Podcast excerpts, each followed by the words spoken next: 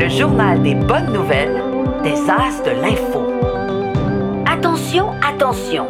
Ce bulletin contient des nouvelles 100% vraies qui se sont passées sur notre planète Terre. Il s'adresse à un public de gens curieux et prêts à être épatés. Est-ce que tu te reconnais? Aujourd'hui, au journal des bonnes nouvelles, construire des maisons avec des champignons et chanter, une pratique qui améliore la santé. Prêt, pas prêt? J'y vais!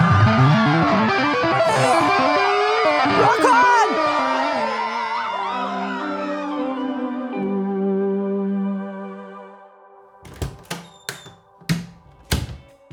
Avant, quand on disait qu'une maison était remplie de champignons, ça voulait dire que les matériaux qui la constituaient étaient littéralement en train de pourrir. Souvent, cette maison était en si mauvais état que des travaux majeurs devraient être entrepris rapidement afin qu'on puisse y vivre paisiblement et en toute santé. En gros, quand t'entrais dans une maison comme ça, t'avais juste un mot à la bouche. Mais, mais, mais, mais, mais, mais, mon cher ami, ravale tes grands airs et ton dégoût, car l'avenir est à nos portes.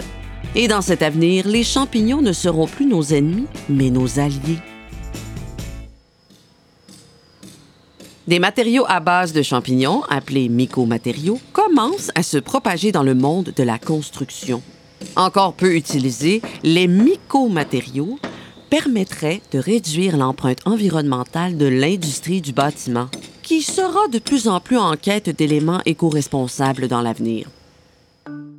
En gros, des mycomatériaux, ça peut prendre la forme de matières semblables à du carton, de la styromousse, de matière isolante, ce qui, par exemple, permet de garder la maison au chaud en hiver. Et aussi des formes de tissus qui pourraient ressembler à du cuir. ben ouais, c'est étonnant, non? L'élément clé à retenir dans tout ça, c'est le mycélium, le réseau souterrain du champignon qui est constitué d'une quantité innombrable de minuscules filaments blancs, les ifs, et dont la principale fonction est d'obtenir de la nourriture du sol. Le mycélium, quand on le mélange avec d'autres matériaux, donne des résultats étonnants. On met les mélanges dans un moule pour donner la forme désirée au produit, puis on démoule et on cuit pour ne plus que le champignon ne soit vivant. Le produit final est ainsi prêt à être installé dans les murs ou ailleurs. La plupart des chercheurs travaillent donc sur euh, des produits à base de champignons morts, mais quelques-uns s'intéressent au potentiel du champignon vivant dans les matériaux de la maison. Mais bon, avant d'en arriver là, il va falloir que les mentalités changent. hein. On s'est fait dire toute notre vie que les champignons sont dangereux pour les maisons. Et si l'avenir nous démontrait le contraire? Comme dirait l'autre, fascinant. Poursuivons!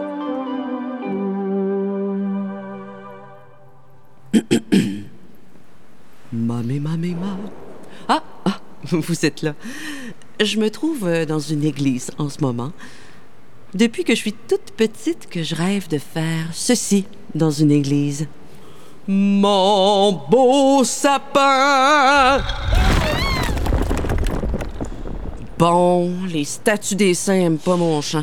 Et là là, moi qui pensais m'inscrire dans une chorale.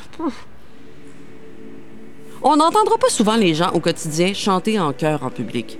Peut-être dans les films ou les comédies musicales, mais sinon, la plupart d'entre nous vont seulement se permettre de chanter au milieu d'une foule lors d'un spectacle ou alors dans une soirée de karaoké. Pourtant, c'est vraiment super de chanter ensemble. Selon une étude publiée par des chercheurs de l'Université Laval, chanter en groupe serait excellent pour maintenir la qualité de notre élocution. L'élocution, c'est notre manière d'articuler les sons. Et parler, mine de rien, ça exige une grande coordination entre nos poumons et les muscles qui contrôlent nos cordes vocales, notre mâchoire, notre langue et nos lèvres.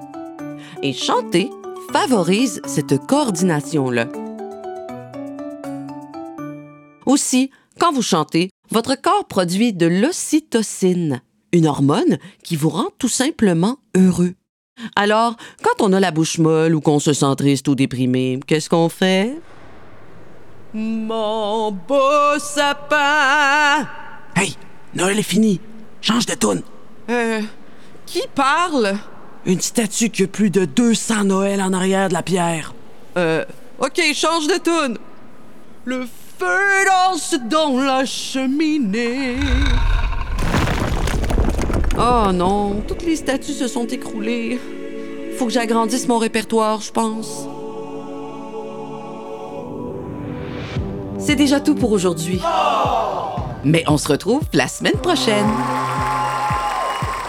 C'était le journal des bonnes nouvelles des As de l'Info, une production La Puce à l'oreille pour les As de l'Info et le Petit Bureau de presse.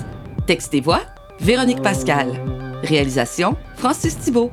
Pour plus de nouvelles pour enfants, visitez lesasdelinfo.com.